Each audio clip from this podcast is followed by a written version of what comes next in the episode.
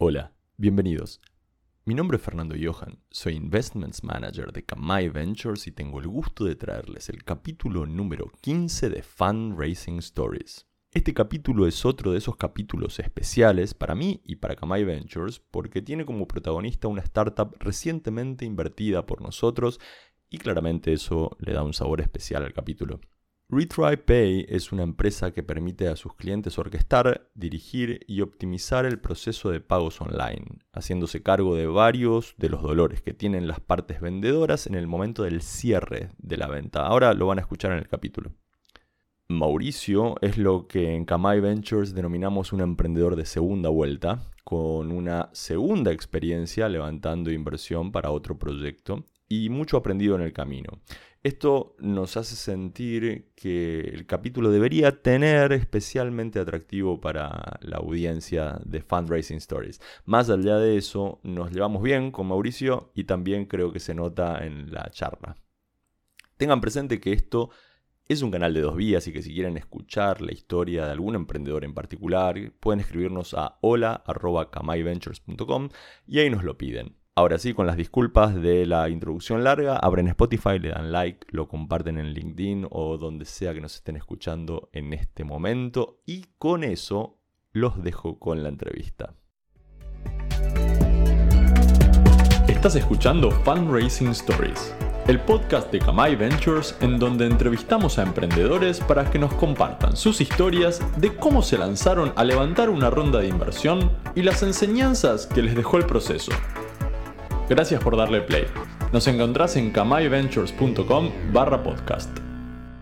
Bueno, igual estamos grabando. Estos 3 minutos, 30 segundos, yo los puedo usar en tu contra en, el futuro. y, la primera pregunta en realidad no tiene exactamente que ver con el fundraising, sino que tiene que ver con eh, RetriPay, RetryPay y eh, el agregado de valor del RetryPay. Que la primera pregunta es, ¿Cuál es el one-liner de RetryPay?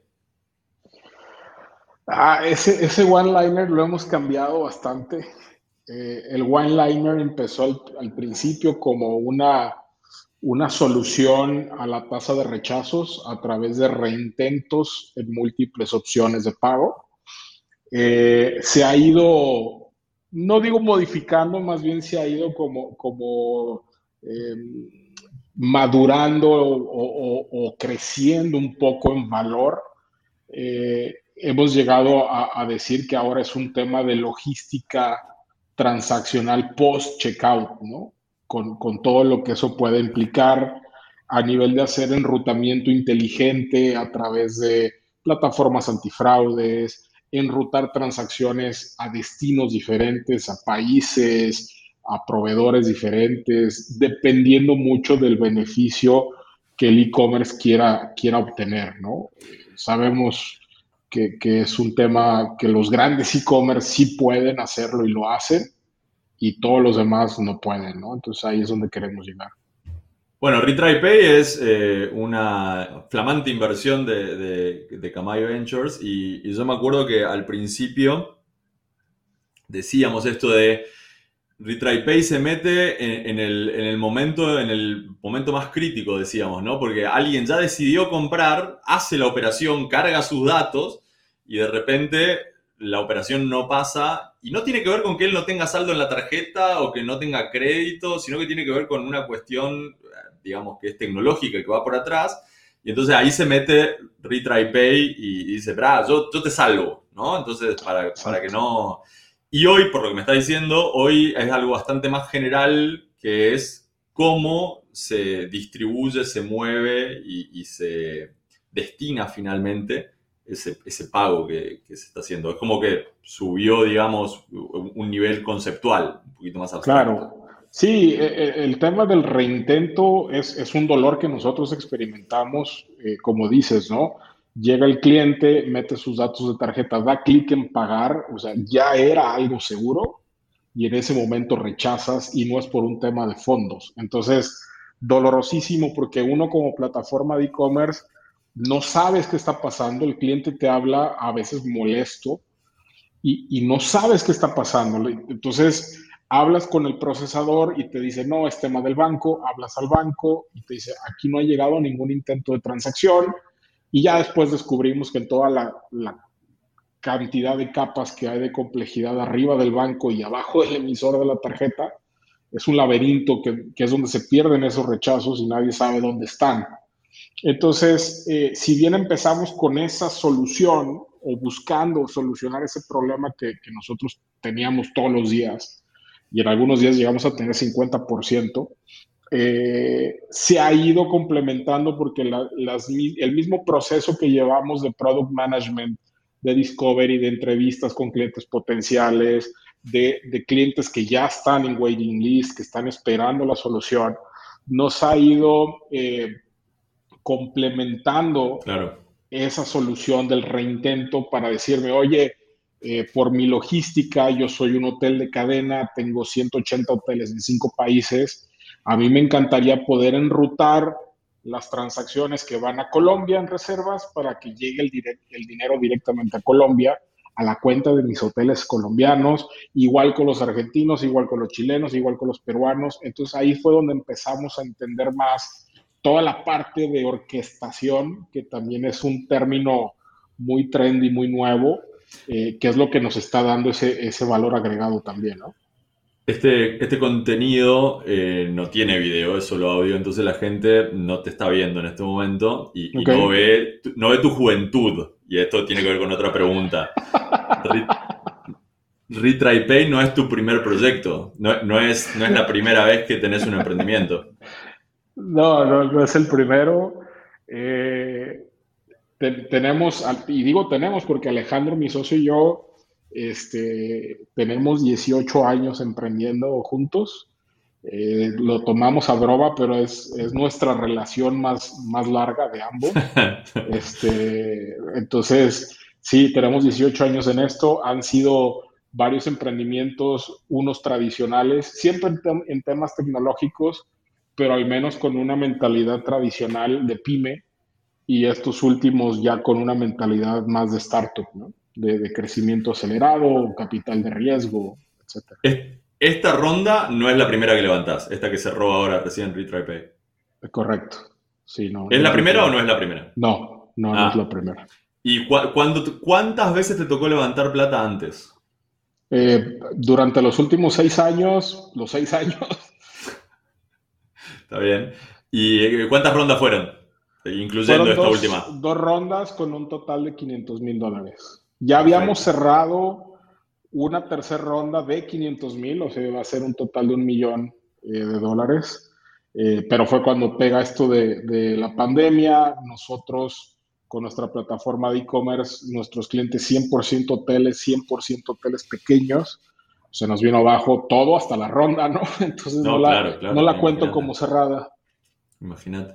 Bueno, entonces hablemos de, esta última ronda de Retry Pay, porque es una, ronda medio especial, incluso para Kamai es una ronda medio especial, porque entró perfecto dentro del modelito este de invertir en seed cuando la cosa está bien efervescente, cuando están los primeros clientes. ¿Qué hizo que ustedes dos, eh, qué hizo que el equipo diga, tenemos que salir a buscar plata? ¿Cuál fue el motivo? Eh, es, es muy curioso, es una historia muy curiosa, porque yo soy de background técnico y últimamente los últimos años de producto. De hecho, los últimos ocho meses estuve de product manager en una, en una empresa de San Francisco, ya no una startup, ya acababan de cerrar una serie C, eh, ah, temas de, desarrollo de, tecnología para minería, industria minera con, con drones.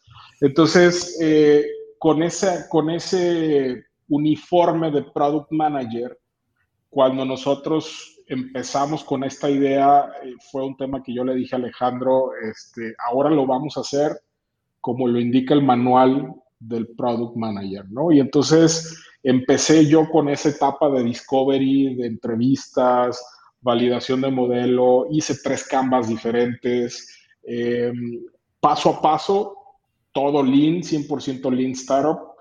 Eh, de libro, de libro de libro tal cual, de, bueno, de varios libros, ¿no? Pero sí con esa metodología Lean. Y yo empecé en mayo y en octubre del 2020 fue cuando decidimos empezar con la primera línea de código para hacer un MVP, que ese MVP lo hicimos de finales de octubre a febrero, un MVP relativamente bastante rápido para lo que conlleva toda la parte tecnológica de enrutamiento de pagos. Y en febrero lo instalamos con, con lo que nos quedaba todavía de esta empresa con algunos hoteles activos y de, finales de febrero a mayo fue cuando corrimos este piloto de tres meses. Y cuando vimos los resultados, a mí se me ocurrió hacer un post en LinkedIn mostrando resultados de cómo podíamos bajar la tasa de rechazo de niveles cercanos al 40% a niveles menores al 9% y rescatamos alrededor de 80 mil dólares de transacciones que ya estaban perdidas en tres meses. Cuando hago ese post en LinkedIn es cuando empiezan a llegar de forma orgánica. Yo quiero, yo quiero, yo quiero. Empresas grandes, yo quiero, Mao, yo lo quiero. Es que no tenemos nada, ¿no? O sea, es un MVP. No, no, yo lo quiero, méteme en un waiting list. Ni siquiera habíamos pensado en un waiting list, empezamos a apuntar gente ahí. Empecé a hablar yo con e-commerce de distintas industrias, de distintos países, con distintas necesidades y empezamos a armar este roadmap de requerimientos y fue cuando, cuando mi socio Alejandro y yo dijimos, ¿sabes qué? Es momento de salir a buscar ronda porque con lo que tenemos nosotros, él y yo de medio tiempo y un ingeniero full time, no vamos a lograr nada y esto se nos puede ir rapidísimo. Y entonces así fue como decidimos ir por plata. ¿Y cómo se le pone el número a la ronda? Porque el libro dice, y tenés que buscar 50 mil dólares. Eso dice el libro. tenés que buscar 50, después 150, después 500, después un palo y medio y así. Eh, yo creo que cambié el monto de la ronda y el cap como cinco veces, Fer. Lo sabemos, lo sabemos. Empezamos con un cap de 6 millones, luego lo bajamos a 3, luego fue escalonando y fue subiendo, luego por ahí todavía no teníamos inversión, teníamos soft commitments, que son como promesas de si me interesa, vamos platicando más. Llegó un inversionista Ángel y me dijo, Mao, 300 mil no te van a alcanzar, vámonos por millón y medio a un cap de 6 y yo te ayudo. Entonces, teníamos los que querían menos, los que no, eh, cap de 3 millones, estás altísimo, estás loco, no tienes revenue, y quienes nos querían llevar a 6. Fue un tema de movimiento y como barco y velero vas para un lado y vas para otro, hasta que hicimos números y dijimos, a ver, necesitamos 300 mil dólares, es lo mínimo que necesitamos. Para ese mínimo en la etapa en la que estamos, no nos queremos diluir más del 10%. Eh, tenemos un sustento en proyecciones, sobre todo en un piloto que nos estaba dando datos duros de que realmente esta hipótesis funcionaba y una lista de espera que estaba creciendo de forma orgánica sin nosotros salir a buscar a nadie, ¿no? Entonces creo que eso se combinó en que ese cap inicial tuviera sentido y bueno, cuando cerramos esos primeros 300 fue cuando dijimos, ok, ya logramos lo que buscábamos, ahora como hay muchos que están y siguen interesados, vámonos por temas estratégicos, ¿no? Así fue como creo que hicimos el match con Kamai. Sí, totalmente. Y de hecho, esa es una, una, historia que para mí vale la pena que la mencionemos, porque nosotros nos conocimos en un evento. Vos estabas picheando. Eh, a mí no me quedó claro en esa presentación que, que, ya había juntado toda la plata y entonces empezamos a conversar. No la, y finalmente no la habíamos juntado, ¿eh? ah, no, todavía no estaba, todavía no estaba. No, teníamos 25 mil dólares soft committed Claro, interpreté bien, entonces, interpreté bien. Sí, sí, no, muy Pero después, que después aceleró todo. rápido, claro, después aceleró todo y, eh, y aparece esto y, a mí me gustaría que, expandas un poquito eso.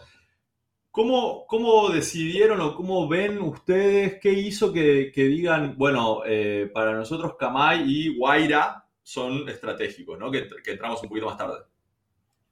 Sí, eh, desde el principio, y eso también tiene que ver con, experiencias previas, nosotros queríamos tener eh, una ronda, armar una ronda con, Smart Money de verdad, porque ya nos ha pasado que es Smart Money y el Smart nunca llega. y el money a veces llega a cuentagotas también, entonces eh, dijimos, no, hay que aprender de los errores del pasado. Eh, empezamos a detectar mucho interés, cosas que, señales que nunca había visto yo, de inversionistas pasándose el deal entre ellos y luego me llegaban y me buscaban a mí inversionistas referidos de otros inversionistas, cosa que yo vi que había mucho interés, entonces fue cuando dijimos, tal vez podamos nosotros eh, seleccionar estratégicamente a quienes queremos que estén en nuestra ronda. Y cuando entra estos soft circles que teníamos más o menos estratégicos, llega GFC y se come la ronda entera y nos dice, ¿cuánto quieres, Mau? 300 mil, no te van a alcanzar, te voy a dar 450 mil y ahí te va el, el safe, fírmalo, vence el lunes. Entonces, fue, nunca me había pasado eso, Fer. Eh, me aventaron, como decimos acá en México, me aventaron la víbora en los pies, ¿no?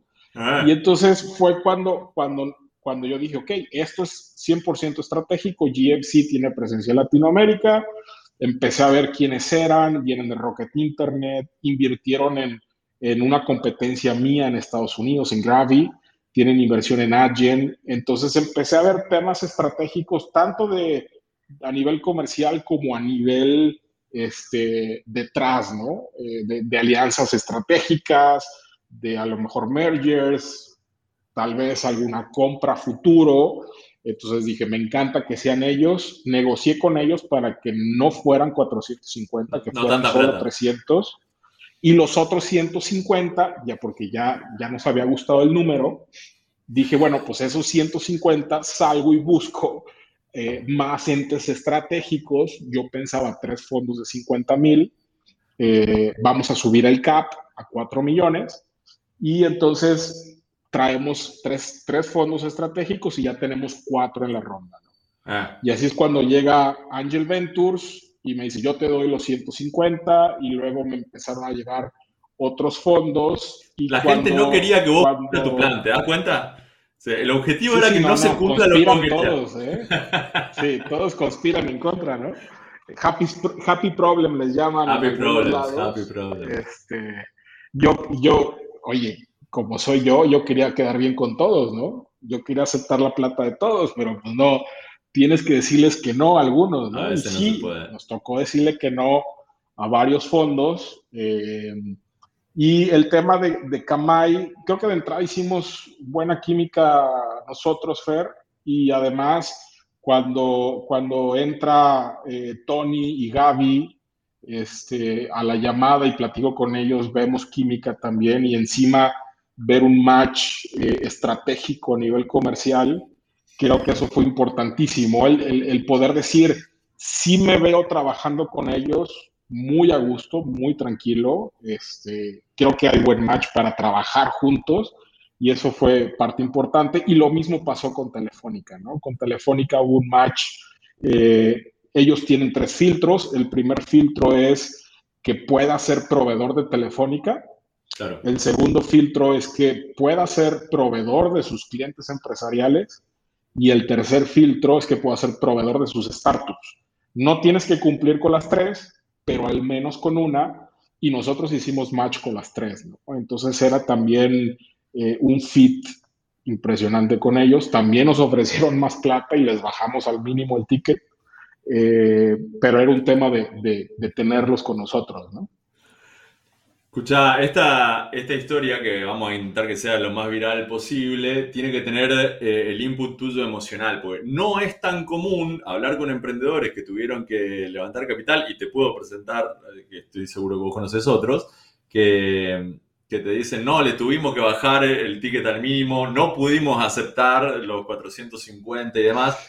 ¿Cómo te hace sentir eso? ¿Cómo, ¿Cómo se siente el corazón de Mauricio Madrigal cuando le tiene que decir a la gente que tiene el dinero, ¿no? El bill metal, no, no quiero tu dinero. ¿Cómo se siente? Eh, me, escucho yo y digo, eh, esto está loco, ¿no? O sea, seis años, seis años para bajar 500 mil dólares de inversión en dos rondas y en mes y medio ya tenía 600 mil y querían darme más y yo decía, ya no.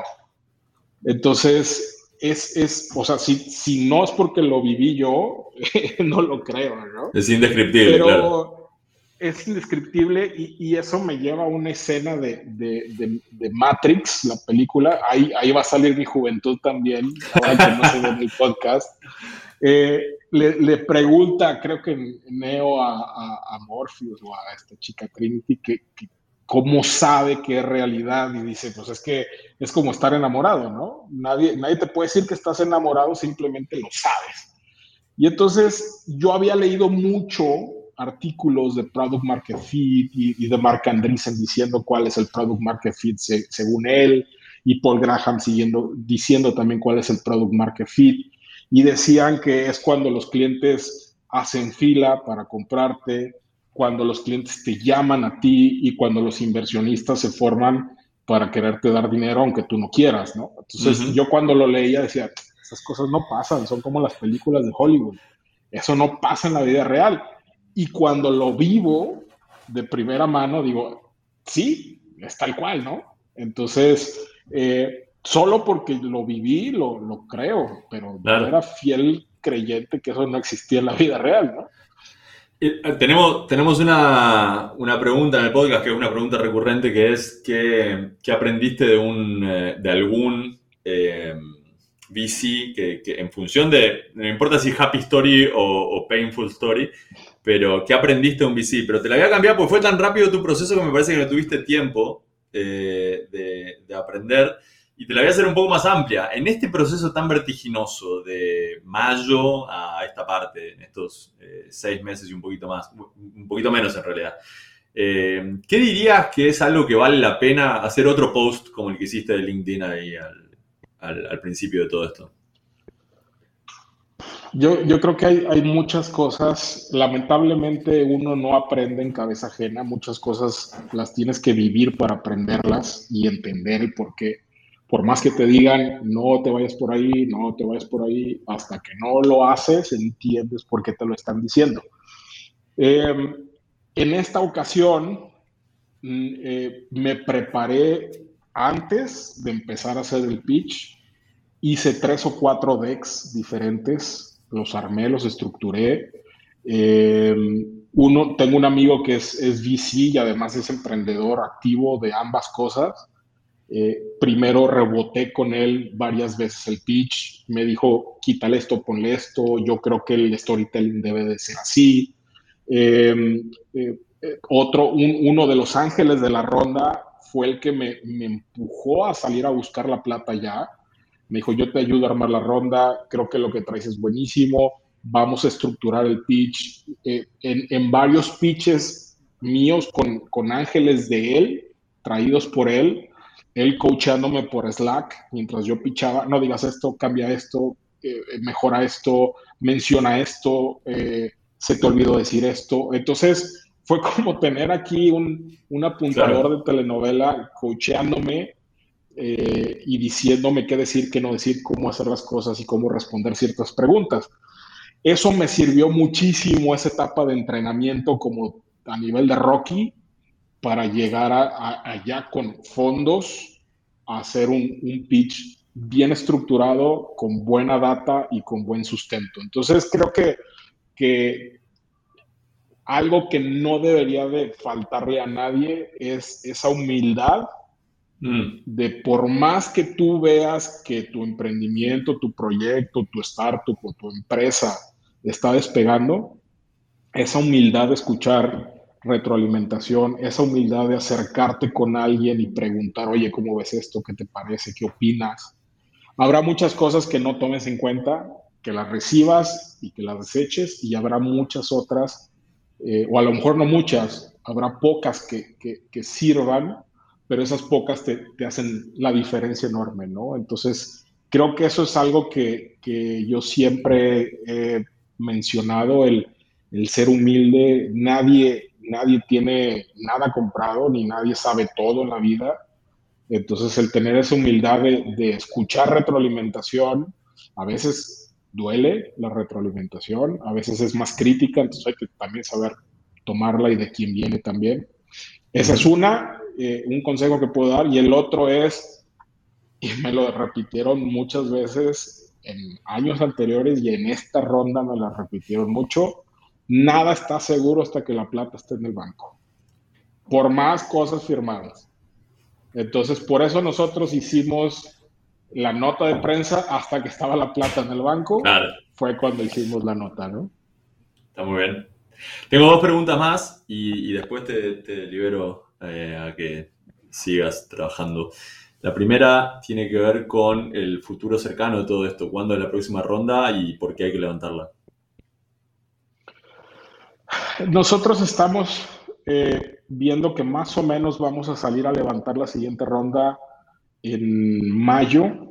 Eso nos da cinco meses a partir de hoy, eh, que es, creo yo, es tiempo suficiente para tener tracción suficiente y métricas suficientes para salir a buscar la siguiente. ¿Por qué tenemos que salir a buscar la siguiente? Porque si bien esta ronda fue del doble de lo que buscábamos inicialmente, eh, es una ronda que nos está dando gasolina necesaria para demostrar que muchas hipótesis que tenemos son ciertas, que hay indicios fuertes de product market fit, no solo en México, sino en la región. Y la siguiente ronda la necesitaríamos para empezar a hacer eh, una expansión mucho más agresiva, buscando un product market fit para ya llegar a una etapa de escalamiento. ¿no? Es lo que estamos viendo nosotros. Estamos eh, contratando perfiles, pero no mucha gente. Estamos buscando más seniority para no tener que decirle a la gente qué hacer, sino más bien que ellos lleguen a hacer y a crear estructura para que nos permita avanzar más rápido y entonces en la siguiente ronda ya poder poner a toda esa gente eh, más operativa eh, a, a, ejecutar, ¿no? Nosotros tenemos bien claro que necesitamos dos cosas. Una, ser data driven, necesitamos movernos con sustento de data y que las decisiones tienen que estar respaldadas con data. Y la segunda, eh, ¿cuál es la segunda? Eh, se me fue la segunda. La primera es, el, 50%, el 50 de tu identidad nada más. Ejecutar como reloj suizo, ¿no? Ejecutar. Esa es la, esa es la clave. Perfecto. El, eh, última pregunta. ¿Te tocó invertir en algún proyecto de startup alguna vez? ¿En algún qué? Si invertiste vos, si vos, vos fuiste inversionista en algún proyecto de startup alguna vez. Eh, no con plata, sí con, como advisor.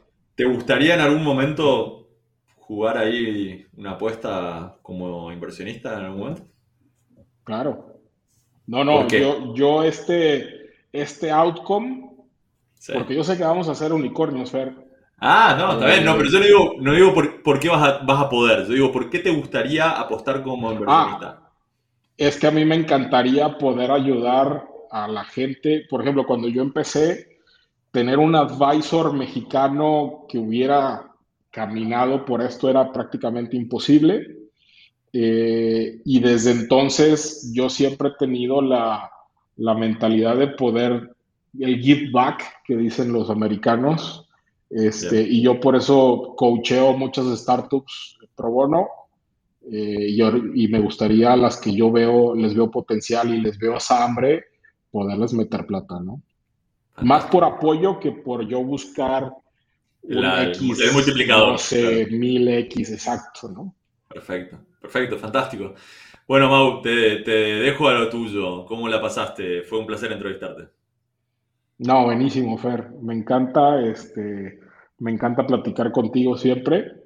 Este, y pues aunque sea sin podcast, eh, hay, que platicar y. Te tengo que llamar más seguido. Me, estás reclamando que te llame más seguido. Está bien, está bien, no hay Pero problema. digo que yo soy raro, ¿no? No hay problema, no hay problema. Lo, lo, tomo, lo incorporamos y, y, lo metemos en el, en el proceso. De, verdad más esperada una, una, llamada recurrente. Muchas gracias por tu tiempo. Dale, dale. Te, dejo volver con Gracias a ti, Fer. Gracias a ti.